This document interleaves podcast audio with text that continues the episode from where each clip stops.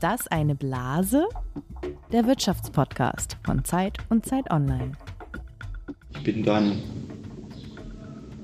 umso tiefer in das Darknet, nenne ich es jetzt mal, reingerutscht, weil Deutschland im Web 2 war dann offline. Sitzt man da so und hat niemanden. Und für mich war das so der Ort, an dem ich dann, also das erste in meinem Leben so richtig Respekt und Anerkennung für das erfahren habe, was ich so tue. Und wo auch meine fachliche Kompetenz von Leuten geschätzt worden ist, die ganz klar mehr drauf haben als ich. Die dann gesagt haben, du bist auf einem guten Weg, weiter so. Ja. Dann habe ich dann in einer langweiligen Nacht Deutschland im Deep Web V3 eröffnet. Die Stimme, die ihr da gerade gehört habt, die gehört Louis. Er sitzt in Untersuchungshaft in Bamberg, wo er uns das, was ihr gehört habt, auch erzählt hat. Er sitzt da schon ziemlich lange in einer total kleinen Zelle von 22 Quadratmetern. Zumindest schätzt er das, mit zwei Mitgefangenen, mit einem Stockbett, einem Fernseher, der den ganzen Tag läuft und einer ziemlich spartanischen Ausstattung. Louis ist 23 Jahre alt und die Staatsanwaltschaft wirft ihm unter anderem vor, im Darknet eine Plattform betrieben zu haben, Deutschland im Deep Web 3. Über diese Plattform wurden ziemlich viele Drogen gehandelt und die Zentralstelle Cybercrime in Bayern, die wirft Louis vor, diese Plattform unter dem Namen Sudo betrieben zu haben und hat ihn deswegen jetzt angeklagt und deswegen haben wir ihn da im Gefängnis besucht. Und damit herzlich willkommen zur ersten von drei etwas anderen Folgen von Ist das eine Blase, dem Wirtschaftspodcast von Zeit und Zeit Online wo wir normalerweise über ein aktuelles Thema sprechen, aber in dieser und in den kommenden beiden Folgen eine Recherche besprechen wollen, die du, lieber Jens, der freie Autor Paul Hildebrand und ich gemacht haben und an der wir ziemlich lange gesessen haben. Du, Jens, das sagen wir natürlich auch jede Woche, bist Wirtschaftsredakteur bei der Zeit und leitest außerdem das Magazin Zeit für Unternehmer. Und du, Ann-Kathrin, bist Wirtschaftsredakteurin auch bei der Zeit, meine Flurnachbarin sozusagen.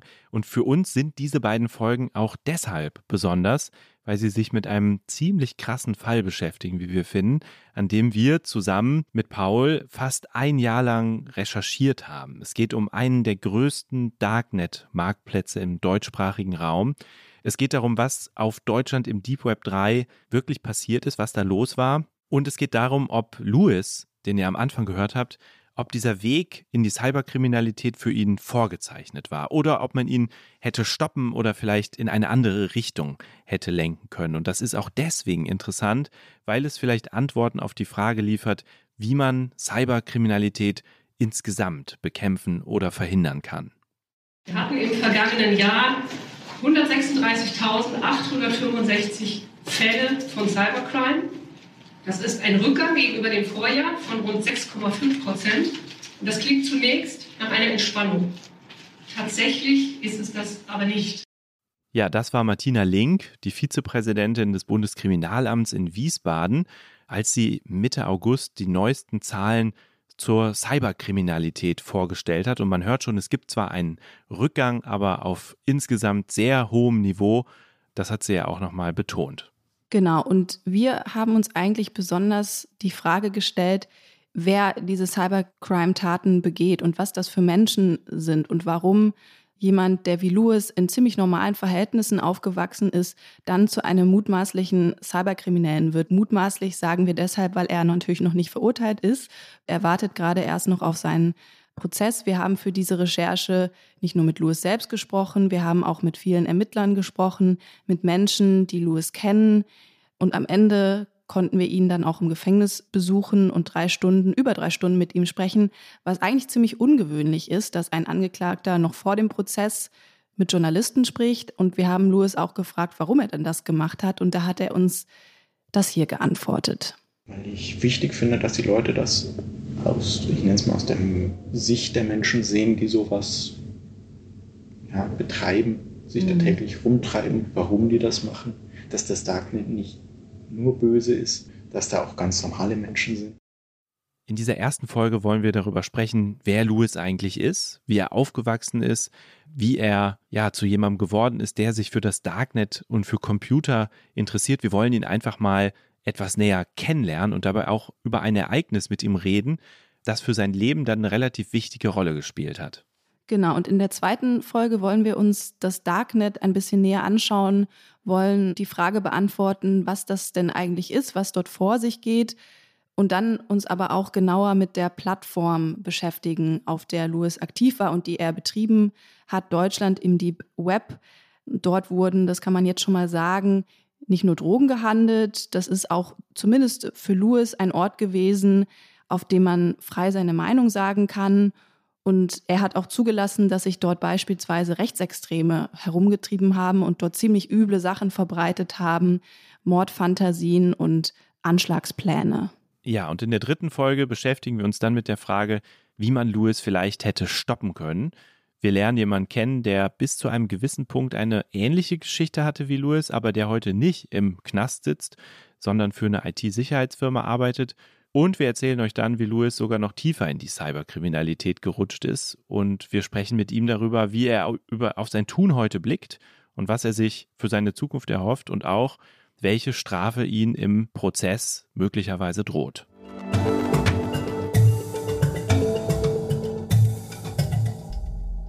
Also, Ann-Kathrin, wir wollen wissen, wer ist Louis eigentlich? Und du bist zusammen mit Paul zu dem Elternhaus von Louis gefahren. Erzähl doch mal, wie sah es da aus? Das ist ein ziemlich abgelegenes Haus in einem Ort, wo nur, also nur so ein paar Häuser stehen. Die Eltern haben das Haus, das haben sie uns erzählt, vor ich glaube, so ungefähr 20, 15 Jahren gekauft und dann mehr oder weniger in Eigenregie renoviert. Das ist wirklich ein ziemlich altes Bauernhaus. Eigentlich ziemlich einladend fanden wir. Also da ist man so hingekommen und dann hat man direkt gesehen, dass da vor der Tür so ganz viele Schuhe rumstanden. Es rankten so Pflanzen an dem Haus lang und es gibt wirklich einen sehr großen Garten, den die Eltern uns dann auch gezeigt haben, wo sie Hochbeete hatten, wo sie alle möglichen Dinge angepflanzt haben. Da gibt es einen Pool, wo Louis als Kind offenbar auch ziemlich oft drin war. Und man hatte wirklich so einen sehr, sehr weiten Blick ja, auf das äh, Land, auf so eine hügelige Landschaft eigentlich. Und es wirkte ziemlich idyllisch, ehrlich gesagt. Also so bayerische Idylle. Und war das auch so eine heile Welt oder erlebt Louis, als er da noch lebt, diese Welt vielleicht erst nicht ganz so intakt und heile, wie sie jetzt euch von außen oder wenn man das so hört, erscheint? Also einerseits haben die Eltern erzählt, dass er schon einfach eine tolle Kindheit hatte, so in der Natur und das wirklich sehr genossen hat, dort aufzuwachsen. Andererseits wurde dann in dem Gespräch auch sehr schnell klar, dass Louis ja ziemlich Probleme hatte und irgendwie nicht so richtig angekommen wirkte und das auch schon eigentlich von ziemlich klein auf. Die Eltern haben eine Anekdote erzählt, dass er, weil die Mutter eben nicht aus Niederbayern kommt, sondern eine Hamburgerin ist, dass er eben von ihr so ein bisschen so einen norddeutschen Dialekt quasi aufgeschnappt hat und nicht niederbayerisch gesprochen habe und das sei dann im Kindergarten ziemlich negativ aufgefallen. Und dann hat der Vater auch erzählt, dass die beiden Eltern ihre Kinder, also Louis hat auch noch eine Schwester, nicht haben taufen lassen und das auch ziemlich negativ aufgefallen sei und dann so Bemerkungen kamen in der Grundschule von der Mutter, dass die Kinder doch gar nicht vom Teufel geschützt seien. Also da sieht man, glaube ich, schon so ein gewisses Weltbild, was dann eigentlich ja zumindest in manchen Teilen von Niederbayern vielleicht heiß äh, herrscht und was dann so ein bisschen aufeinandergeprallt ist mit der Welt von Louis. Aber jetzt hat Louis auch in dieser Welt so ein paar Dinge mitgemacht, die typisch sind, zumindest vielleicht für die bayerische Provinz. Er war ja, glaube ich, in der Landjugend. Was hat er da so gemacht? Und ist es ihm gelungen, nochmal Teil dieser Welt zu werden? Also ich glaube, er hat es auf jeden Fall versucht, sich so ein bisschen zu integrieren.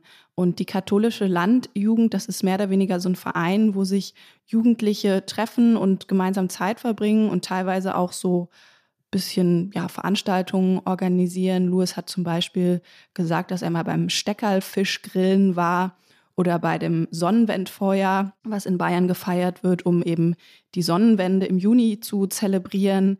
Er war auch bei der Freiwilligen Feuerwehr. Aber was ich interessant fand, das hat er selbst erzählt, das haben aber auch seine Eltern erzählt, dass er da eigentlich nur hingegangen ist, um dazuzugehören und nicht so richtig Teil der Gemeinschaft war und das mehr oder weniger nur so gemacht hat, weil man das ja so macht. Aber er war nicht nur sozusagen ein Einzelgänger, der sich vielleicht bemüht hat, um dazu zu gehören, sondern es gab noch mehr. Er wurde auch gemobbt. Zumindest ist das was, was er sagt und seine Eltern auch in gewisser Weise bestätigt haben.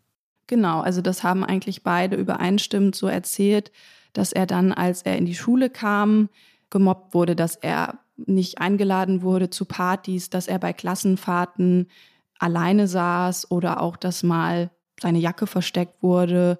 Und eine Episode, die die Eltern erzählt haben, war, dass er einmal nach Hause kam mit seinem Rucksack oder mit seinem Tornister und die Bücher da total nass und also durchnässt waren, weil offenbar jemand in der Schule den Rucksack durch die Gegend gekickt habe und darin ein Bubble Tea Becher war, der dann ausgelaufen sei. Also nicht so eine ganz einfache Zeit äh, für Lewis und er entdeckt dann eine Art Ausweg aus dieser Welt und das hat auch mit seinem Interesse an Computern zu tun. Dann habe ich von meinem Vater den ersten Rechner geschenkt gekriegt. Das Ding war total kaputt und eigentlich nicht mehr benutzbar. Aber dann durch eine Linux Live CD ging es dann wieder. Und ja, dann bin ich so mit Linux quasi durch meine Computerwelt spaziert. Dann da auch versucht immer wieder mal was dran zu verbessern oder zu verstehen, wie das funktioniert. Dann die Software kaputt gemacht, dann in den dementsprechenden Foren äh, gesucht, wie kann ich es mhm. wieder heile machen. Ja. Heile machen, das klingt ja eigentlich positiv. Ja, das klingt ziemlich positiv. Louis ist damals, als er sein Interesse für Computer entdeckt, so 14, 15 Jahre alt. Das hat er uns erzählt. Und man kann wirklich sagen, dass er eigentlich anfangs vorhatte, was Gutes damit zu bewirken, mit diesen Kenntnissen, die ja nicht jeder hat. Er sitzt ja als Schüler auch im Jugendkreistag seines Heimatkreises. Und wir haben uns mal angeguckt, was in den Protokollen dieses Jugendkreistages steht. Und da steht auch, oder da kriegt man eigentlich auch den Eindruck, dass er da keiner ist, der irgendwie als Störer auffällt oder immer gegen alles ist, sondern eigentlich bringt er sich da ganz positiv ein. Genau, er hat zum Beispiel dort in diesem Jugendkreistag, das ist so ein Gremium, sollte man vielleicht dazu sagen, wo sich Jugendliche politisch engagieren können, so auf Landkreisebene. Da hat er mehrfach eine Idee vorgestellt. Er wollte nämlich eine App bauen, mit der man den Busverkehr, also den Schulbusverkehr, besser auslassen kann. Nämlich hat er festgestellt, dass manche Busse, mit denen die Schüler durch den Kreis fahren, total leer sind und andere dann irgendwie super voll sind. Und er wollte das optimieren mit Hilfe einer App, die dann ja sozusagen das Ganze besser organisiert. Und dann hat er auch in einer anderen Sitzung zum Beispiel mal darauf hingewiesen, dass die Website, über die die Schulen im Kreis Mensaessen bestellen, doch nicht so sicher sei und dass es da ziemliche Sicherheitslücken gebe. Louis belässt es aber nicht dabei. Also im Jahr 2018, da ist er ungefähr 18, äh, Jahre alt, da tut er was, das illegal ist. Da gibt es einen Bruch. Er und sein Mitschüler hacken sich nämlich in den Schulcomputer. Also zuerst waren das, kann man sich so vorstellen, wie, sagen wir mal, 20 augenscheinlich undurchdringbare Mauern. Aber sobald man halt dieses Passwort hatte, ist man zu dieser Mauer gegangen, sie angetippt und sie ist wie aus Pappe einfach umgefallen. Mhm. Und das war dann einfach ein ein leichtes.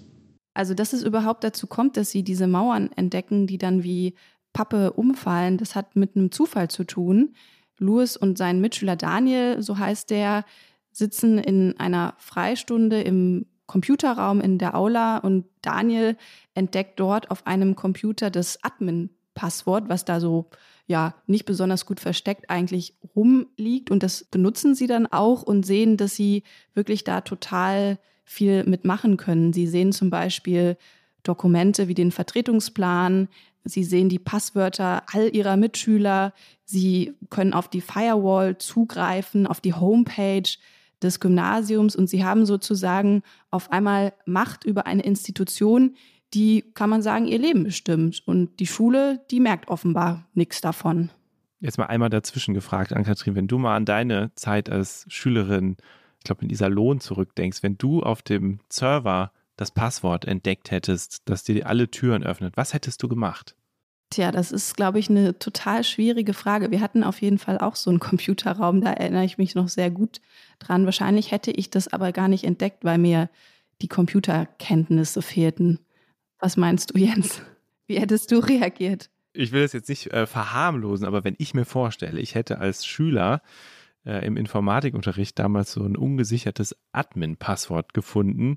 Also ich glaube, vor allem wenn da noch andere Schüler neben mir gesessen hätten, wir hatten ja auch Informatik, ich glaube, da hätten wir es schon mal ausprobiert. Und ich kann mir auch vorstellen, dass mein Informatiklehrer das auch nicht gut gefunden hätte, aber vielleicht hätte er es auch irgendwie verstanden und gesagt, Leute, Finger weg, aber danke für den Hinweis oder so. Mhm. Aber glaubst du, du hättest es dem Informatiklehrer gesagt oder hättest du das dann doch irgendwie verheimlicht? Ah, ich hätte es, glaube ich, gesagt. Auch vielleicht, weil ich, weil ich natürlich auch stolz auf diese Entdeckung gewesen wäre. Um, äh, also ich glaube, ich hätte es gesagt. Aber Louis und Daniel, was machen die? Ja, die schreiben ihrem Lehrer, dem Informatiklehrer, eine Mail, die wir auch vorliegen haben. Die kann ich ja mal vorlesen in leicht gekürzter Form. Hallo Herr F. Es war nicht sonderlich klug, Ihr Administrator-Passwort im Klartext auf jedem Rechner zu speichern. Wir haben außerdem Ihr gesamtes Netzwerk infiltriert. Bitte lernen Sie aus den gemachten Fehlern, da man diese Daten auch missbrauchen kann. MFG, Ihre freundlichen Hacker aus der Nachbarschaft. Ja, freundliche Hacker aus der Nachbarschaft. Klingt ja nett, aber ist das wirklich so freundlich? Du hast es jetzt sehr freundlich vorgelesen, aber was meinst du? Ja, ich glaube, das ist so ein bisschen Interpretationssache. Ich kann mir schon vorstellen, dass der Informatiklehrer, als er diese Mail bekommen hat, nicht so begeistert war und sich vielleicht sogar ein bisschen bedroht oder zumindest bloßgestellt gefühlt hat. Also wir müssen auf jeden Fall über diese E-Mail und das, was danach passiert ist, ausführlicher reden, denn das spielt für die ganze Geschichte von Louis offenbar eine relativ wichtige Rolle. Wir wollen wissen, wie verhalten sich Louis und Daniel da, wie reagiert die Schule und dazu muss man wissen, es gibt unter Hackern, die es gut meinen, das Prinzip der Responsible Disclosure. Genau, und dazu hören wir uns jetzt mal an, was ein IT-Experte dazu sagt, und zwar Matthias Marx vom Chaos Computer Club, der unter dem Pseudonym Kantorke bekannt ist. Er hat im März diesen Jahres auf einem netzpolitischen Abend des Vereins Digitale Gesellschaft das Prinzip Responsible Disclosure so beschrieben. Im Idealfall läuft es so einfach ab. Wir finden die Lücke, wir melden sie, sie wird geschlossen, Ende. Ja, Kantorkel erklärt dann da auch, dass man nicht tiefer schürfen soll als nötig, dass man nicht alle Userdaten angucken muss, um zu erkennen, was da alles gespeichert ist. Im besten Fall schaut man sich nur an, was über einen selbst gespeichert ist und dann kann man sich ja ausrechnen, was da sonst noch alles auf dem Server liegt. Und ganz wichtig, man meldet das Ganze eben auch zeitnah, weil die Sicherheitslücke ja auch von anderen gefunden werden könnte. Und eine Mail, die klingt dann laut Kantorkel am besten so. Ich stelle mich kurz vor und sage so in einfacher Sprache, sage ich mal, was eigentlich los ist. Ich möchte Informationen über eine Sicherheitslücke mitteilen und es geht um jede Menge Daten. Das Ganze muss einfach gehalten sein, dann so etwas geht viel zu oft an eine allgemeine E-Mail-Adresse aus dem Impressum. Und dann bitte ich noch darum, nachdem ich gesagt habe, dass irgendwas ganz Schlimmes passiert ist, dass diese Nachricht bitte an IT-Sicherheitsbeauftragte oder AdministratorInnen weitergeleitet werden soll.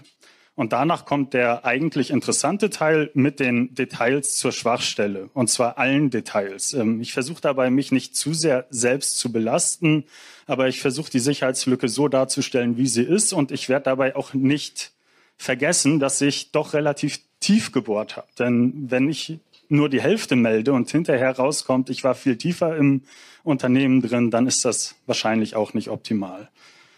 Wenn nicht alles brennt, sondern sich das im Rahmen hält, äh, gebe ich auch Hinweise darüber, wie dieses Datenleck zum Beispiel geschlossen werden kann. Und äh, ich weise auch gerne darauf hin, dass die Betroffenen informiert werden können. In der Regel passiert es leider nicht.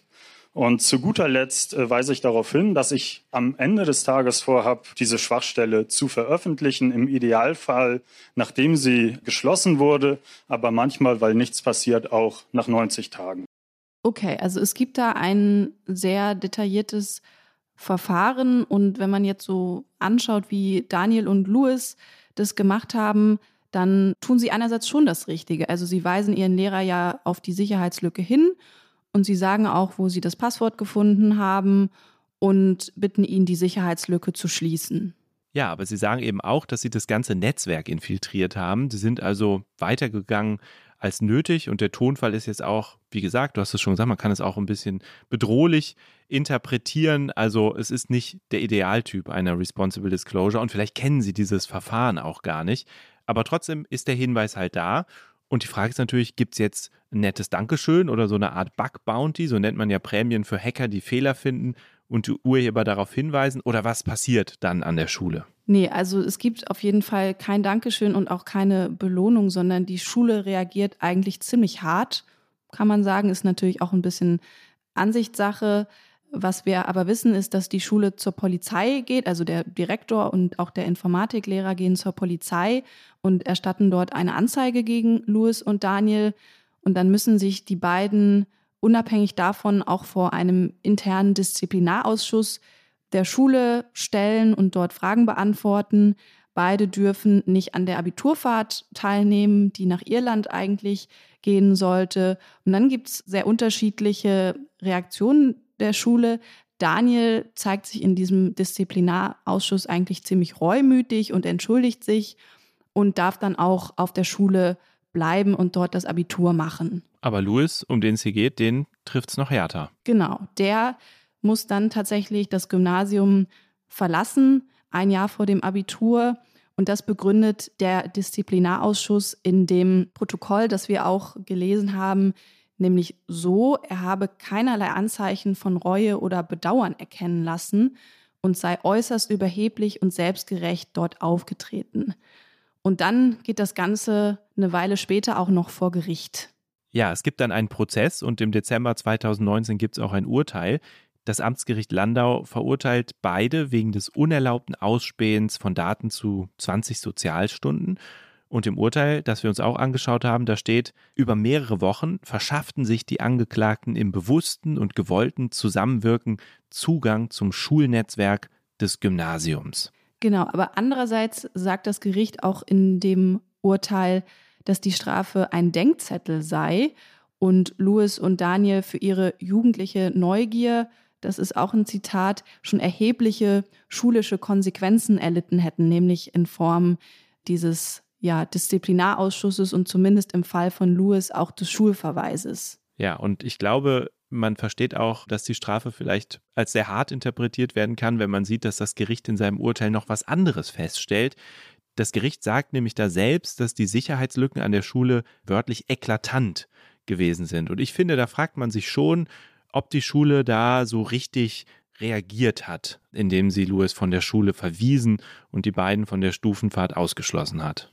Ja, ich finde, darüber kann man wirklich schon auch diskutieren und das kann man sich schon auch im Nachhinein fragen. Und es gibt dann noch ein kleines, vielleicht nicht ganz unwichtiges Detail, was zumindest Louis und Daniel so darstellen. Nämlich hat aus ihrer Sicht oder nach ihrer Darstellung der Schulleiter des Gymnasiums dann einige Zeit später auch die Hochschule, an der die beiden dann Informatik studieren, informiert und sozusagen dort mitgeteilt, was die beiden denn bei ihm an der Schule gemacht haben. Louis und Daniel glauben auch, dass sie deswegen dann dort an der Hochschule ihre Nebenjobs verloren haben und das ist natürlich ein ernster Vorwurf. Wir haben uns natürlich gefragt, was sagt die Schule dazu? Und deswegen bist du, Ann-Kathrin, mit Paul dahin gefahren. So, wir waren jetzt gerade am Gymnasium und haben versucht, mit dem Direktor zu reden. Was war dein Eindruck, Paul? Ja, es war auf jeden Fall eine sehr geladene Situation. Wir sind da hingekommen, um mit. Der zweiten Ausfahrt verlassen in die Bahnhofsstraße. Um, das ist unser Navi, das jetzt hier nebenbei uns nach Landshut lenkt, wo wir gleich noch jemanden treffen. Ähm, es war schon eine sehr angespannte Situation. Wir wollten eigentlich mit dem Direktor noch mal über seine Sicht sprechen. Ich fand es irgendwie bemerkenswert, dass diese ganze Schule, fand ich jetzt nicht so große Offenheit ausgestrahlt hat. Und dann ist erstmal die Sekretärin in sein Büro gegangen, dann ist er und hat ihn rausgebeten. Er ist dann gekommen und hat sich hinter so eine Plexiglasscheibe gestellt, die da noch irgendwie aufgestellt war und hat gesagt, es sei ja immer noch Corona und deswegen würde er nur hinter der Glasscheibe mit uns reden.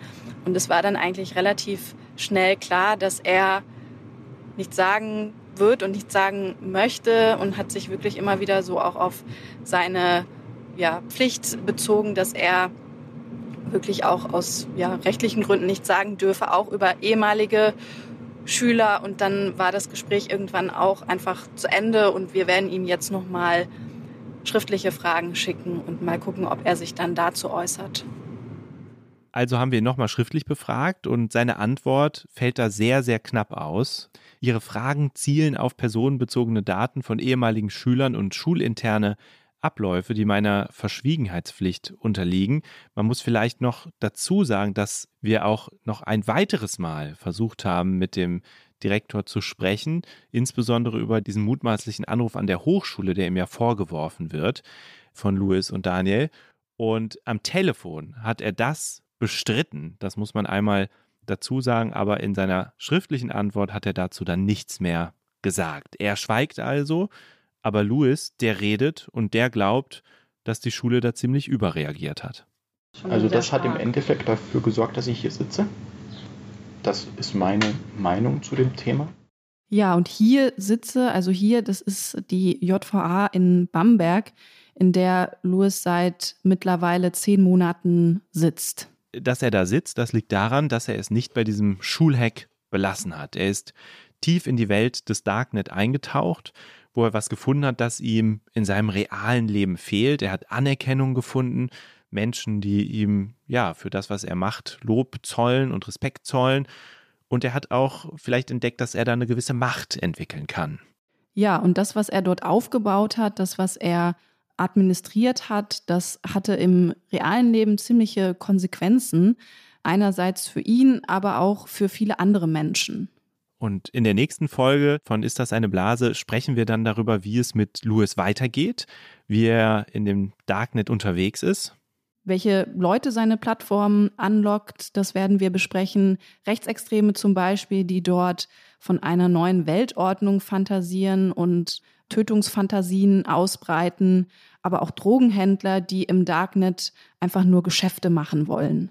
Und wir sprechen darüber, was das Darknet eigentlich ist, was da passiert, ob es eigentlich nur böse Dinge ermöglicht und welche Rolle es heutzutage beim Thema Cyberkriminalität und beim Drogenhandel eigentlich spielt. Genau, und weil wir ja jetzt ein Special sozusagen machen, erscheint die nächste Folge auch schon am Montag in einer Woche, also nicht erst zwei Wochen wie normalerweise.